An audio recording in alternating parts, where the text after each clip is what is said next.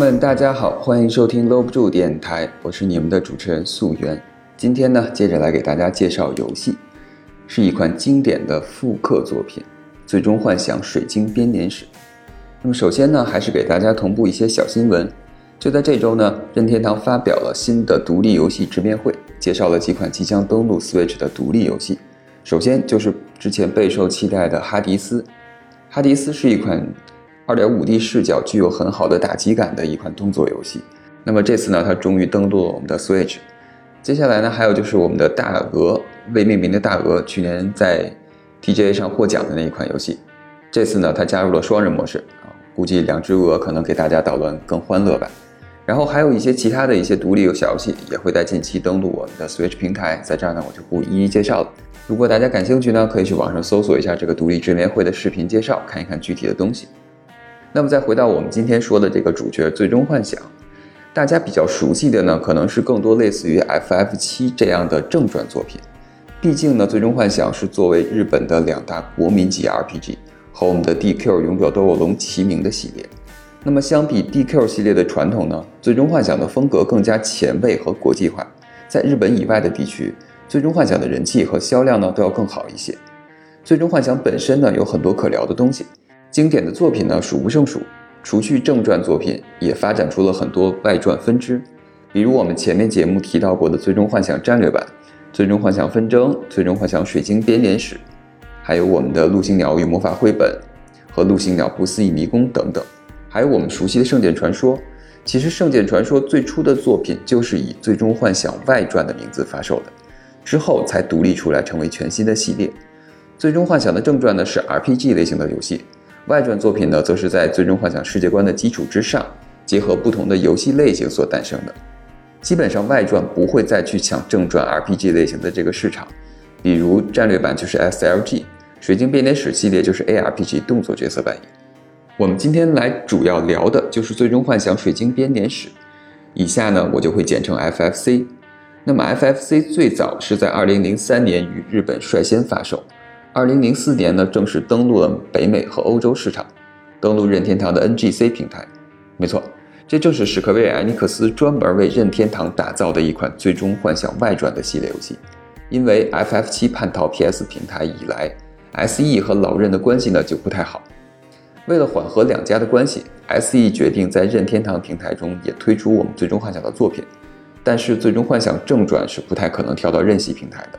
因为在 PS 平台已经卖得很好，而且有了广泛的受众，而且就是从机能上讲来说，PS 平台其实更能更好的传达我们最终幻想的一个理念和东西，所以呢，才开始开发了一个全新的一个系列的外传作品。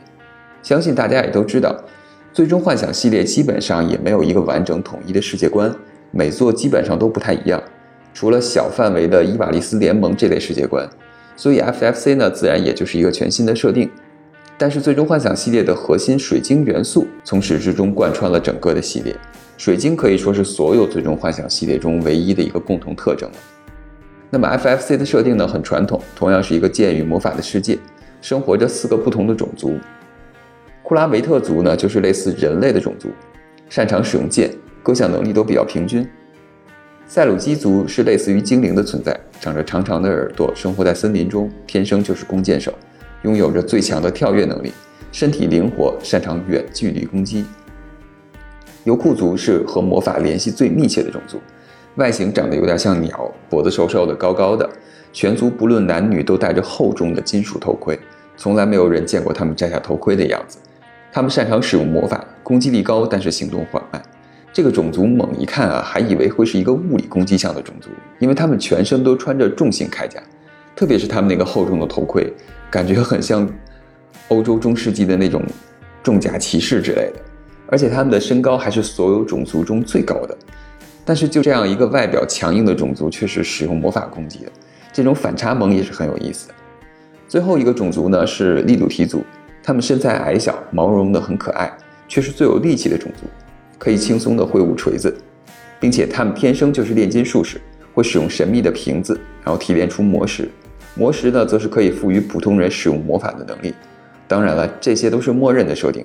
你也可以让人类学习魔法，或者让油库族拿起利剑。最终幻想的另一个招牌莫古利也有出现。不过并不是可操控的角色，同样作为智慧生物登场。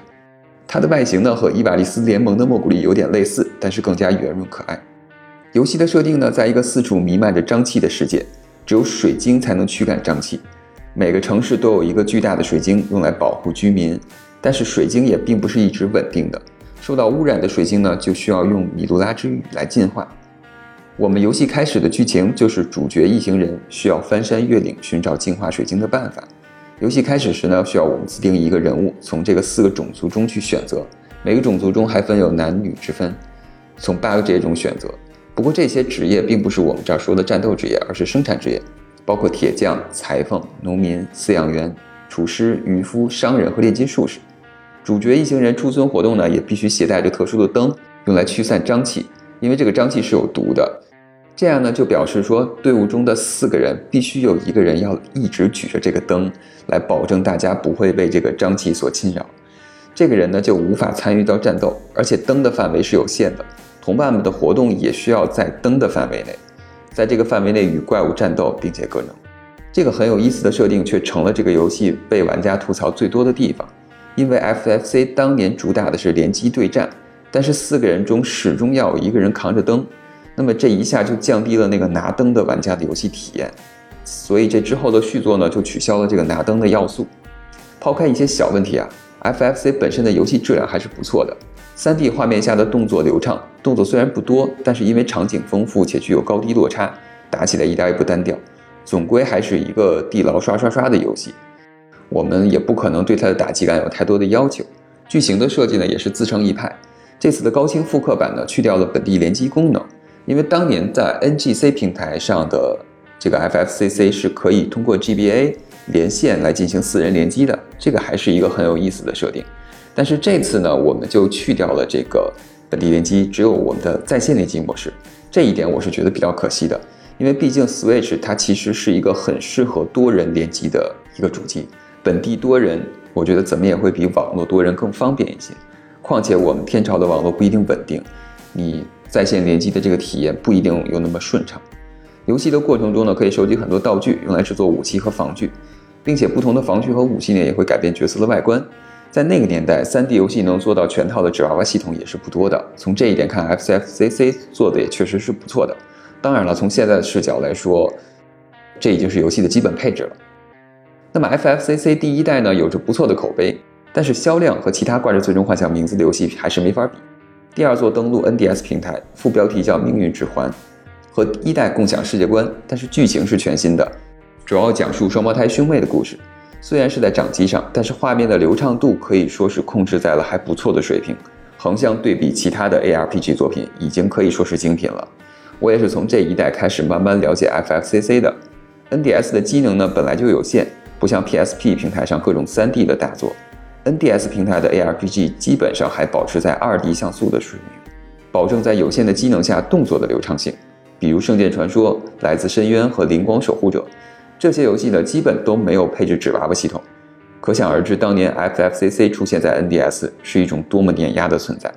而且 NDS 的普及率和联机体验都不错，加上本作在国内拥有汉化版本，所以大家玩的会更多一些。系统上呢，也做了大量的简化。更适合掌机这样的小体量平台。游戏中同样可以将同伴举起，摞在一起触发机关，攻击敌人，甚至是把最上面的同伴丢出去，解锁一些因为高度无法通过的区域。但是游戏中存在一个好玩的 bug，这个魔石被丢在地上，其实是一个实体大小存在的，就和我们的人差不多大小的一个球。这个球其实是可以通过叠加来产生一个楼梯的，所以就会造成一个很有意思的体验，就是。我们可以将四个螺石或者更多的魔石摞在一起，形成一个楼梯，然后利用这个技巧，你就可以基本上走着这个楼梯跨越任何你当时还未解锁的一个区域。在那个年代呢，网络补丁和 DLC 也没有那么普及，发售后的这个实体游戏啊，即使发现了 bug，也没有及时修复，所以这个 bug 其实也就一直存在了。但是这个 bug 并没有对游戏体验造成太大的影响，所以也还好。命运指环的热卖呢，让 SE 看到了机会。紧接着就在 NDS 平台又推出了续作《我们的十之回声》，这次的画面和系统上基本沿袭了上作，只在一些细节做了些改动，解除了使用武器的限制。前作中每个种族只能使用特定的武器，而这次呢，你就可以随便选择自己喜欢的武器。而且也取消了这个模式堆叠的 bug。主角呢也不再是固定的了，而是像初代一样自由的选择。最主要的是，在本作发售的时候是发售的双版本，NDS 和 w i 的双平台，并且支持跨平台联机。w i 上的画面呢和 NDS 一样，只不过是把上下屏横过来，放大了一下主屏幕，感觉上就像是自己在 w i 上玩了一个 NDS 模拟器。虽然看起来有点生硬，但是也算是一种创新。整体的游戏呢比《命运指环》更加完整，自由度也更高，而且我们国内也经有汉化。当时算是我玩的比较多的一款联机游戏了，周末经常会和朋友打两局，挺舒服的。除此之外呢，FCFCC 还在 w 上推出过三个作品，一部是《水晶守护者》和两部小体量的 WeView 下载游戏，《小小国王与约束之国》和《光与暗的公主与征服世界的塔》。我这个名字实在是太长了。《水晶守护者》这个我是简单体验过的，由于是 w 平台，加入了很多体感的要素，在操作中其实是很直观的。画面、剧情其实都不错，但是这个操作你如果玩久了，还会有一点点不适应。最主要的是这一座并没有汉化，所以我也没有太深度体验。而且它的那个体感操作并不像塞尔达指天剑那么顺滑，人气也没有那么高。另外两部作品都是一些玩法比较简单的小游戏类型，我在这儿呢就不一一展开了。那么这次的《最终幻想：水晶编年史》高清重置版，则是完全翻版的我们初代作品，这次登陆了 Switch 和 PS 平台。八月二十八日就会发售。除去画面的提升呢，其他方面都没有太大的变动。唯一的地方就是我们前面提到的联机部分。还有一点比较可惜的就是这次的游戏不会包含中文，这可能是唯一会阻止我去购买的原因了。游戏的核心玩法就是地牢探索，在迷宫中一边击倒敌人一边探索迷宫。在深处呢，将会有强力的 BOSS 等待着你。击败最终 BOSS 就可以获得稀有素材和制作装备的道具书。因为地牢玩法驱动，所以装备的不断升级也就成了游戏的一个核心乐趣。游戏中比较有特色的还有魔法叠加，当多人使用魔法时，可以选择同一目标就会产生叠加，叠加会创造更加强力的魔法。如何在多人游戏中把握时机，释放强力的魔法，也是需要默契的。本作支持跨平台联机，也支持语音交流。我个人还是挺想体验一下这个最初的《最终幻想：水晶编年史》系列的。因为 NDS 的两座都给我留下了不错的印象，爽快的打击感，不错的画面，独特的设定。这个游戏的设定和画面肯定是属于上个时代的，用我们今天的眼光去看不一定会喜欢。就好比《异度之刃》的复刻版，同样也没有二代卖得好，这个大家都是明白的。所以如果你对这个游戏感兴趣，我推荐你先去看一看视频介绍，对这个游戏的类型和画面大概进行一下了解，脱离最终幻想这个品牌去独立的判断这个我要不要买。那么《水晶编年史》呢和《最终幻想战略版》都是我比较喜欢的《最终幻想外传》作品，但是这两部系列最近两年都很少有新作出现，可能是因为说开发成本的提升，还是由于说系列人气的原因吧。所以我觉得说大家且玩且珍惜吧。好吧，那今天的游戏推荐节目呢就聊到这里。如果你也喜欢游戏，欢迎订阅我的频道，我会在每周五或者周六更新，推荐一些好玩的游戏，或者和朋友们一起聊点什么。希望我的节目呢，能陪你度过无聊的通勤时间。朋友们，我们下期节目再见，拜拜。